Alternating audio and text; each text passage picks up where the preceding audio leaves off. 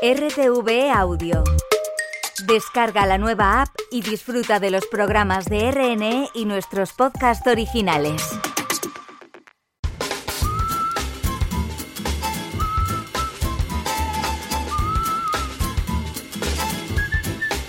Julio Basulto, buenas noches. Hola amigo, buenas Ponte noches. los auriculares bien puestos, hombre, que tienes tiempo ¿eh? durante el boletín. Que ponerme en el- tiene en que último segundo. En el último instante. ¿Qué tal guapo? Bienvenido de nuevo. Gracias. ¿Cómo estás? Contentísimo de verte, como Lo siempre. mismo, lo mismo Sí, te digo. Feliz. Muy bien. Bueno, como saben los oyentes, cada último miércoles, jueves de mes nos acompaña en Vida Sana una persona para la que todo elogio se queda corto. Se trata del grande, el Sí. magnífico, el inigualable Miquel López Iturriaga. Buenas Aplausos. noches. Bien, ovación, gracias. una ovación, por favor. Gracias por decir todas esas verdades. Eh, bueno, bien, ha estado bien esta presentación. Sí, sí. Digamos que ha estado en tono medio. Yo En tono medio, pero con entusiasmo. Esperaba un un poco más, pero bueno, en fin. Ha sido Bueno, entusiasta. Nada, no te quejes, bien, no te quejes. bien. Suficiente, Bueno, suficiente. Ahora en serio, ahora en serio, eh, perdona. ¿Quién? perdona. Vi- Viendo su Twitter, viendo los insultos que le meten, que yo no sé, a ti, te- no, ahora en serio, lo digo totalmente en serio, yo no Sí. sé, te lo prometo, mira que yo aguanto, ¿eh? Pero te lo juro que veo tu Twitter y digo, este hombre, ¿cómo aguanta? ¿Cómo, cómo no te vas y dejas, o sea, Pues, Julio, es muy fácil. Ya le Hay un botón que pone silenciar conversación. Y ya está, claro. o sea, Y eso claro. es mano de santo, Sí, yo lo hago porque también. así ya no Sí. oyes nada. Y Es ya maravilloso. da todo. Sí, sí, lo digo Es que porque lo su de los cuenta de Twitter es su casa. Entonces, a tu casa Claro. entra quien te dé la gana, ¿no? Sí, pero Es no es tan su fácil. casa. Si No es tan fácil. O sea, ¿Cómo que no es tan fácil? No, porque tú tienes que hacer lo que hace él, que es complicado. Es decir, pongo un tuit y silencio mi propio tuit. Sí. Para no ver lo que la gente dice de mi Claro. tuit. Ya, y ya, hostia, ya. Me, es, no me- es fácil. me ¿eh? da un poco de rabia hacerlo, porque claro, silenciando también callas a gente Claro. que te puede decir cosas interesantes. Claro. Porque claro, llega un momento Que ya no que los tweets se hacen tan virales que empiezan a entrar ahí los orcos y los uruk-hai y todo lo- todas las, las hordas de Sauron y ya tienes que cerrarlo, Claro. porque, porque ¿para qué? Sí, sí, sí. En fin, bueno, Muy bien hecho. Bueno, total. vamos. Que hoy vamos a hablar de caldos, pero primero la patraña de la semana. Se trata de esta publicada el pasado 1 de diciembre, hace nada, en el diario Noticias de Álava. 11 alimentos que no debes tomar a partir de las 7 de la tarde si quieres adelgazar. Ojo, ¿eh? Es muy bueno. Mira, ¿sabes lo que más me extraña de este titular? Venga. Que sean 11. Ah, claro. Porque siempre son 5, Hostia, es verdad. 10, Sí, sí. pero 11 O sea, ahí hay una mente pensante Sí, que ha dicho, sí, espera. me lo hace más atractivo, porque dices, no, lo han redondeado. Sí. ¿Cu- ¿Cuál, será, ¿Cuál será el ¿Cuál será el undécimo? once? ¿Cuál será el Mira, undécimo? curiosamente, ¿verdad? el undécimo, el undécimo no está mal. El undécimo son refrescos. Aportan muchos azúcares simples y tal, tal. Ah, Sí, sí. Parece extraño Sí. lo de 11. Pero tampoco, porque en es como realidad- 7. ¿7? Ya. ¿O 5 o sí, 10? sí. Mira, de hecho, mucha gente me dice en mis redes sociales, seguro que también te lo dicen. A mí me dicen mucho, ¿no? O sea, según usted no comeríamos nada. Yo, no, perdona. O sea, te, he dicho, te- te he dicho que no tomes ultraprocesados. ¿Qué pasa? Que solo comes ultraprocesados, ¿no? Pues yo leo estos, estos 11 alimentos, Carlos, y pienso, es que realmente es lógico que la gente piense, no podemos comer nada. Porque claro, si no puedes comer lácteos, carne, pan, fritos, picantes, verduras, fruta, pescado azul. Me, hostia, ¿de verdad? ¿Qué, qué mierda como? Con perdón, ¿eh? A partir de las 7 de la tarde. A partir de las 7 de la tarde. ¿eh? Bueno, hay uno que tiene sentido y que es que dice el café. Su alto contenido en cafeína nunca debe tomarse más allá de las 5 de la tarde. tal, tal, tal. Bueno, sí. Lo que pasa es que cuando te acostumbras al café, si una persona acostumbrada al café, habituada al café, puede tomarse un café y dormir. De hecho, mi hermano Jaime, antes de dormir, se toma un café. Vale, ya está, y entra en el sueño. Pero bueno, si es verdad que te quita el sueño, oye, no te lo tomes. Pero es que para eso no hace falta un titular. a que, yo creo que es de lógica. ¿eh? Bueno, total, que lo desmiento como. Viendo, de, hecho quería que fuese una sorpresa, pero ya te has reído, Miquel, pero no lo suficiente, porque cometí el error de enviarle el titular. para- Nos están fallando las intensidades. Sí, vale, sí. vale, pero ya lo habías visto, ¿no? Por eso. Sí, sí. Bueno, a ver, esto conecta con, con la leyenda famosa de que no, tome- no tomes hidratos por la noche. Claro, ¿no? claro, que sale. Eh, yo creo que estará relacionado. Muchas de esas de las Sí, cosas que aparecen sí. ahí van por ahí los tiros. Ya, pero me ha sorprendido encontrarme los lácteos, las carnes, el, el pescado, la verdura, porque mira, la verdura, la verdura. Bueno, habéis escuchado, ¿no? Lo de que la lechuga retiene líquidos por la noche, Sí, esto lo habéis sí, escuchado, La no es cierto. lechuga, la lechuga mal. Y el queso también he leído que si comes queso por la noche tienes sueño, tienes pesadillas. Eso también Ah. lo he leído yo. ¿En serio? A ver, Sí, un momento, a lo mejor lo dicen. no Igual he lo leído. dicen por ahí. No, sí, no conversación, una, una bomba. No, no, no, dicen nada. No, no, no se ha apuntado a... No, están mal informados. Está mal informado. Bueno, total, Casaza, con una S y dos Z, Casaza, tal y como suena, y colaboradores, publicaron en Critical Reviews of Food Science and Nutrition 2015 un artículo maravilloso que se traduciría como pesando la evidencia de creencias comunes en la investigación de la obesidad, ¿vale? Weighting the evidence of common beliefs in obesity research, que el título es interesante porque, claro, pesando algo que tiene que ver con la obesidad, ¿no? Total, que dedican todo un apartado, es un artículo que además es gratuito, está en internet gratis, y dedican todo un apartado a ver si es verdad que esto de que, de que algunos alimentos a partir de las 7 de la tarde o a partir de las 11 o la hora que quieras son peores, lo de los carbohidratos, por ejemplo, ¿no? Pero ellos lo extrapolan a todos. Conclusión, no. No es verdad. No hay ni una sola prueba que nos haga pensar que los alimentos por la noche sean peor o mejor que a las 7 de la mañana o a las 5 de la tarde. Y esto conecta con Juan Remenga, que le he escuchado alguna vez decir que las diferentes comidas del día son como tus hijos. Hay que quererlas a todas por igual. ¿Verdad que si tienes cuatro hijos los quieres igual? Pues las comidas igual. Nada más. La buena noticia nutricional de la semana la publicó el pasado 12 de diciembre Cadena Ser, nuestros compañeros de la Cadena Ser. No dan alas, dan taquicardias y depresión. Sanidad quiere prohibir las bebidas energéticas a menores en toda España. Cuéntanos. Pues todos hemos sabido que hace poco Galicia estaba preparando una ley para prohibir la venta de bebidas energéticas a menores. Eh, Letonia y Lituania ya lo han hecho. Es decir, hay dos países europeos que ya lo han hecho. A ver si lo hacemos España, si se hace en España. Que están preparando una ley, ya veremos si llega, porque hemos visto muchas leyes de este tipo que al final no se cumplen. ¿no? Y nada, brevemente, mm, está en el apartado de buenas noticias nutricionales porque una investigación mostró 10, y aquí sí que son 10, podrían ser 12, pero son Sí. los 10 efectos negativos de las bebidas energéticas en menores. Menor sensación de bienestar, trastornos del estado de ánimo, baja autoestima, incluso depresión. Punto uno. En- entendiendo que se abusa, pero es que se abusa. Es que muchos adolescentes están abusando de estas bebidas, que no son energéticas, son neurotizantes. Dos, peor rendimiento escolar. Tres, mala calidad del sueño. 4. Exacerbación del asma. 5. Obesidad. 6. Aumentos de la tensión arterial. 7. Incrementos indeseables de la glucemia, es decir, más riesgo de diabetes. 8. Interacciones con medicamentos que tome el niño, que los toma.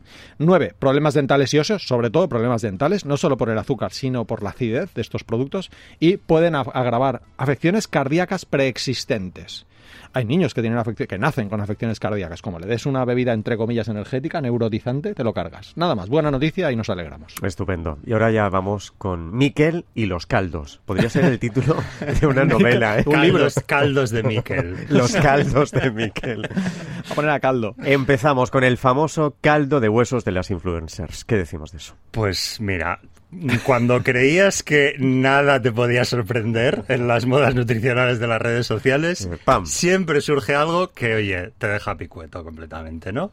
Porque tú dirías, mm, ¿cuál va a ser el nuevo plato de moda? Pues te imaginas algo rápido, con dos ingredientes, yo qué sé. Exótico. Algo así, algo exótico. Lejano. la- no sé, la chía, el goji, algo, mm, eh, no sé, que nos pueda, nos pueda fascinar más por ese lado, ¿no? Pero no.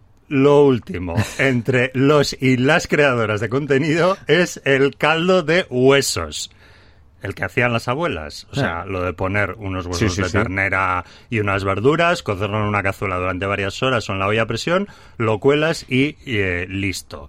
Eh, y claro, lo hacen exactamente igual, pero lo toman por otros motivos, ¿no? Porque es como la nueva panacea para tener el cuerpo perfecto, el caldo de huesos. Eh, en una búsqueda rápida que hice el otro día en Instagram, eh, encontré los siguientes, las siguientes atribuciones saludables eh, de estos, de Caldos. estos caldos, ¿no?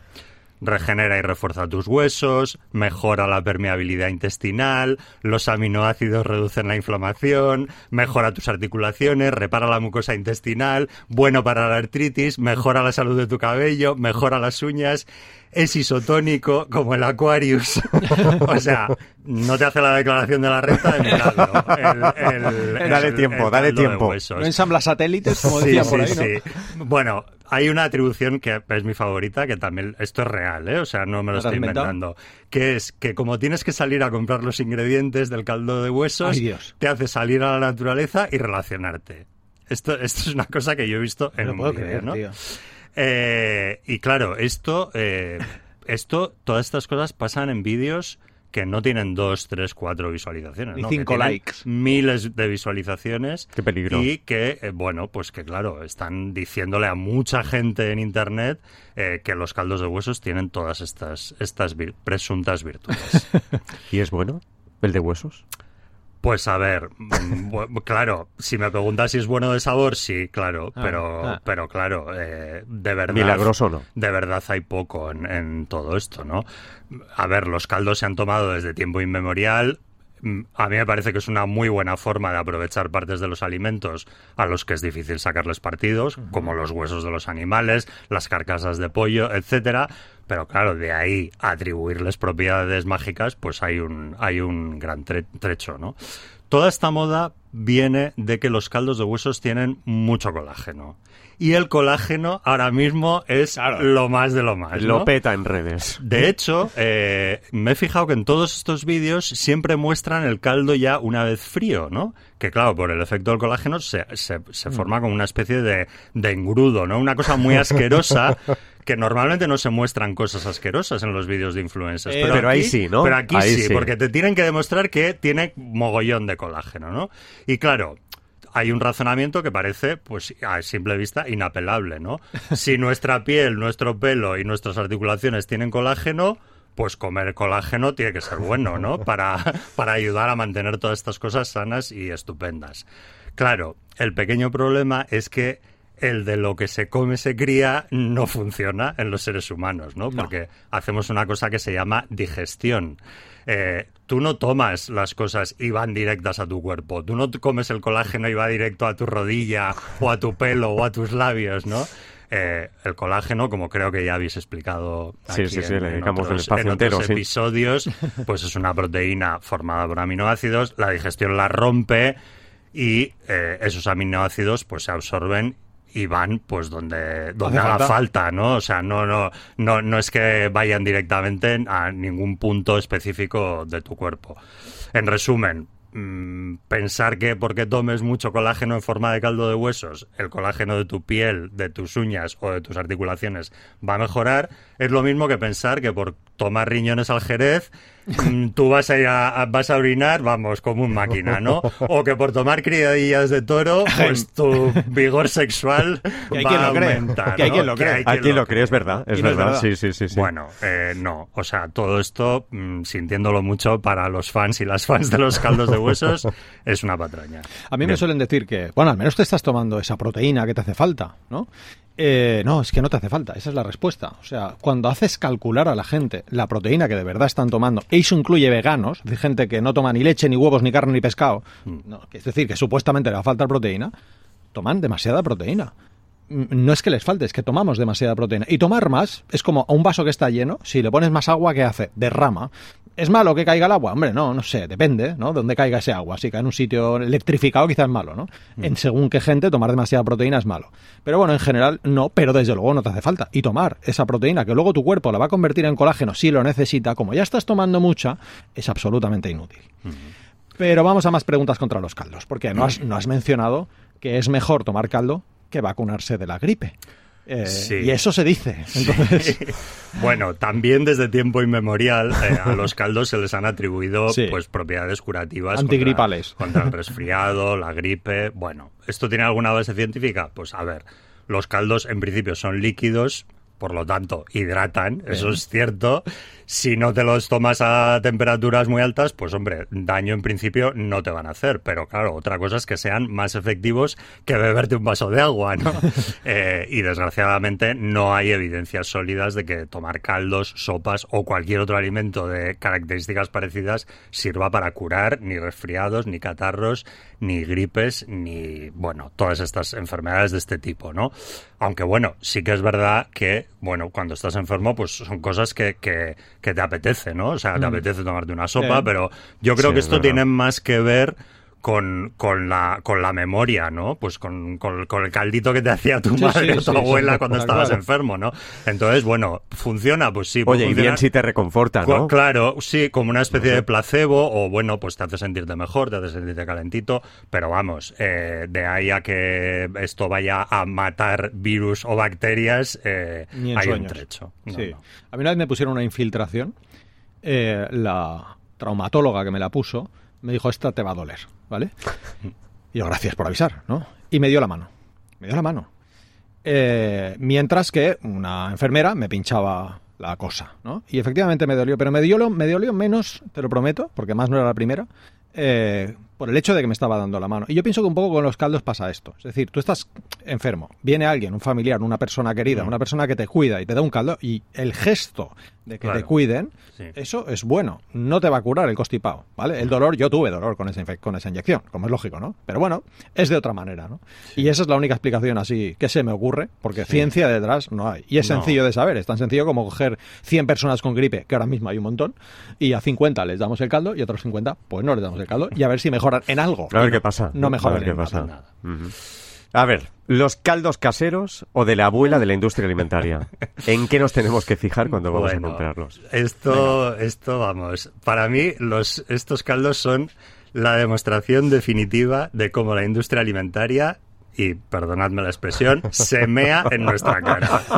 O sea, ¿alguien se puede creer que un caldo que se hace en una fábrica y que está en el supermercado metido en un brick tiene algo de casero? Bueno, pues parece que sí. Hombre, yo he visto anuncios en los que te demuestran que sí, Sí, sí, que se hace sí. con una elaboración Claro, Ya, claro, de horas. Claro, sí, claro, sí. Y, en una, Ellos- y en una olla de dos- Los anuncios los de- habéis visto como Sí, yo. Sí, que sí, por no, no. con ollas claro, gigantes. Claro. Sí, sí. Bueno. ¿no? Y bueno, sí. Y la abuela, pues no sé, deben tener ahí una abuela en la fábrica de guardia. Revisando. Mirando cómo se hace el caldo. Y entonces, ahora ya está, ya es de abuela, ¿no? Como está la abuela ahí puesta, momificada, pues ya está, es de abuela, ¿no?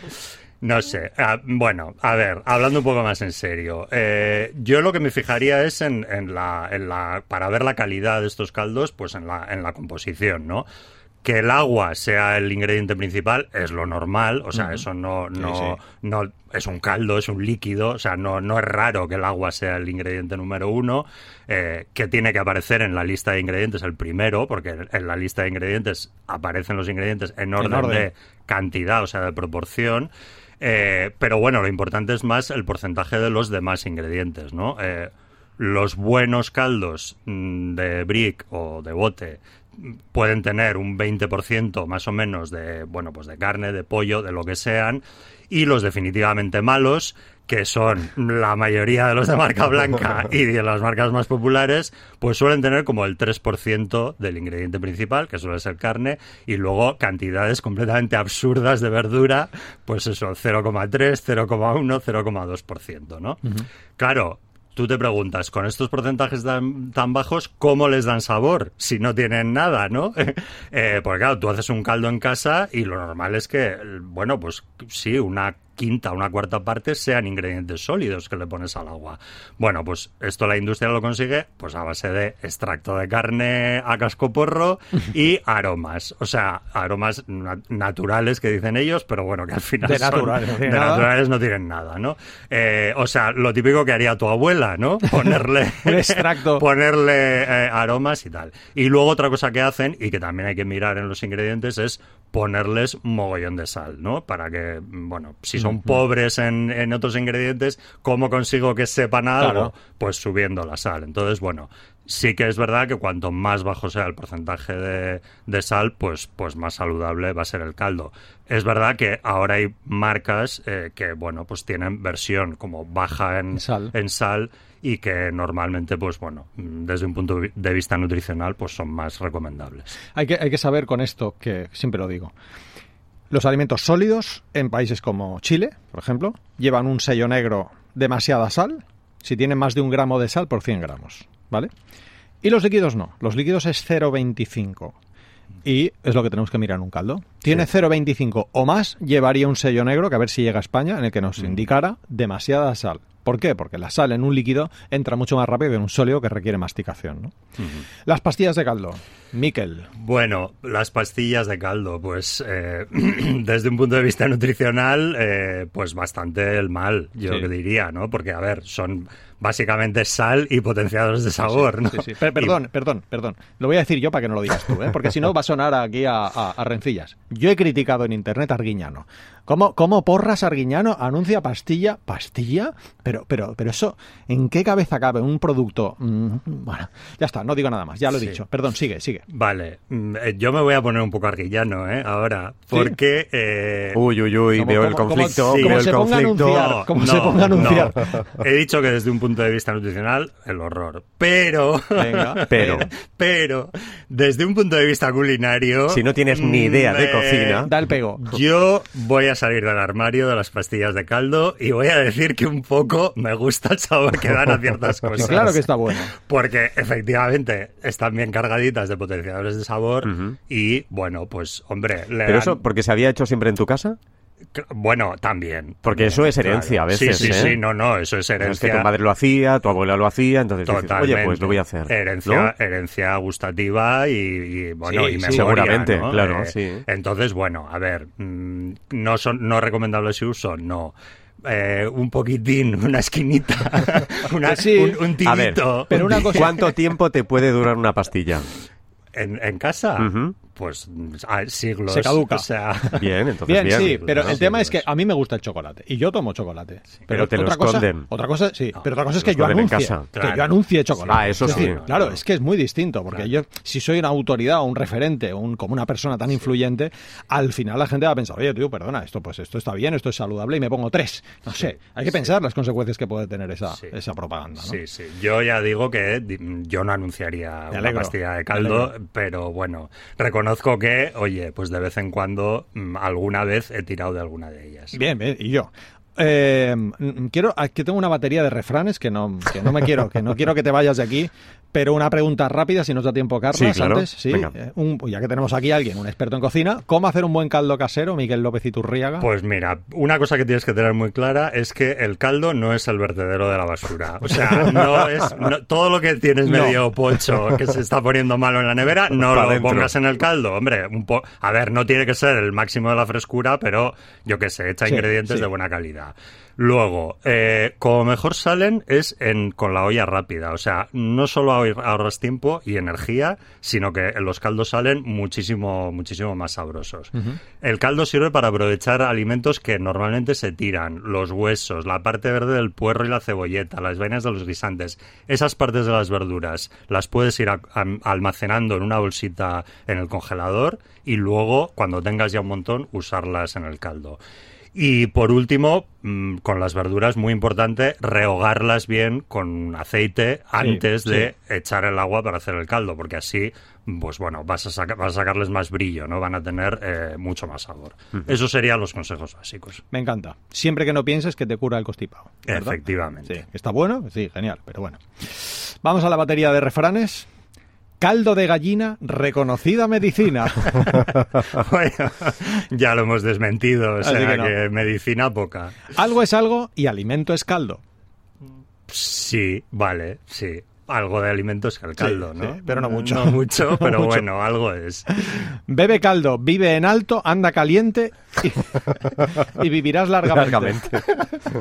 Pues Anda caliente, sí, entonces a mí Bueno, me sirve. Sí, claro, hombre, a ver, no vayas en bolas por la montaña, sí, vivirás más. sí. Eh, sí, bebe caldo, vive en alto, Sí. no sé. Eh, a falta de gallina, bueno es caldo de habas. Ah, totalmente a favor, sí, sí. ¿Verdad? Muy bien. Yo, bueno, de hecho, con las vainas de las habas, cuando las compro así con la vaina, las desgrano y luego las, las vainas las guardo para hacer caldo y Sí, queda bueno. buenísimo. Tan bueno como el de gallina o más. Mira, justo hoy he comido yo un caldo de garbanzos. Hemos hecho garbanzos, pusimos en remojo Mm. 10 millones de horas, porque bueno, los garbanzos aquí en Barcelona con el agua dura es complicado. Sí. Y, y sí, sí, han quedado bien, pero sobre todo el caldo es que ha quedado maravilloso. Le pongo un cubito de Muy hielo bien. porque si no me quemo y oye, queda de muerte. Pero no Cre- creía que ibas a decir un cubito de, de Starbucks. Claro. Un par más de refranes. Venga, rápido. Caldo sin jamón ni gallina no vale una sardina. Nada, totalmente en contra. Almuerza mucho, cena calducho y vivirás mucho. Como la trucha al Este no trucho. conocía. Como la trucha al trucho. Y el último, Venga, para el mal de riñones, caldo de bojardones. Que son mojardones. Unas setas. Ah, unas setas. Ah, pues ni idea, no sé, no, No, sé lo que son y no, seguramente no. No, ya te digo Vamos. yo que no. No. Pregunta sana. Preguntábamos la semana pasada a qué hace referencia el concepto efecto yo-yo en nutrición. Miguel Julio. López, ¿a qué hace referencia el efecto yo-yo? El efecto yo-yo, pues, pues nada, que cuando adelgazas mucho, luego mm, el efecto yo-yo es que vuelves a engordar más todavía, ¿no? Y ya está. Más o Entonces luego vuelves a adelgazar y vuelves a engordar y es un Exacto. efecto que no se acaba nunca. Sube, y sube, baja, sube, baja. Sube, baja, sube, baja y cada vez hay menos posibilidades de conseguir un normopeso. La gente que entra en la consulta, Olga le pasa cada semana, la gente que entra en su consulta después de haber hecho muchas dietas, es muy complicado que entre en enorme peso. Han estropeado su metabolismo, su hipotálamo y se vuelve loco. Ese es el efecto yo-yo. Amén. Pues Eva Vidal Gondón de Barcelona ganó un ejemplar del libro Comer y Correr, escrito por Julio Basulto y Juanjo Cáceres, publicado por De Bolsillo. Eva Vidal Gondón. ¿Y qué preguntamos esta semana, Julio? ¿Qué tiene que ver la fibra dietética? No contestes, Miquel. No, porque, no, no. Con la llamada peristalsis intestinal. ¿Qué tiene que ver la fibra dietética con la llamada peristalsis intestinal? Si quieren contestar, gente despierta arroba rtv.es, gente despierta arroba rtv.es y en juego el libro Mamá come sano, alimentación saludable en el embarazo y la lactancia de Julio Basulto, publicado por De Bolsillo. Julio Basulto, hasta la semana que viene. Tienes que escribir más libros, Miquel, así podremos sortear más. Claro. Hasta la semana Estoy que Es en viene. verdad que además estoy están ya. Bien, agotados bien, incluso bien. en fábrica, ¿eh? Sí, sí. Ojo. Bien, Sí, sí, tomamos la editorial nota. ya no existe. Nada, nada. Nada, nada. Tú vas a la librería, lo pides y te dicen, pero si esto ya no, ya Ah, nada, claro, nada claro. de nada. Bueno, Julio, hasta la semana que viene. Semana que. Feliz 2024. Igualmente guapo. Y lo mismo, Miquel, feliz 2024 ya, no la semana que viene, pero el mes que viene sí. El mes que viene. nos Un abrazo. Besitos.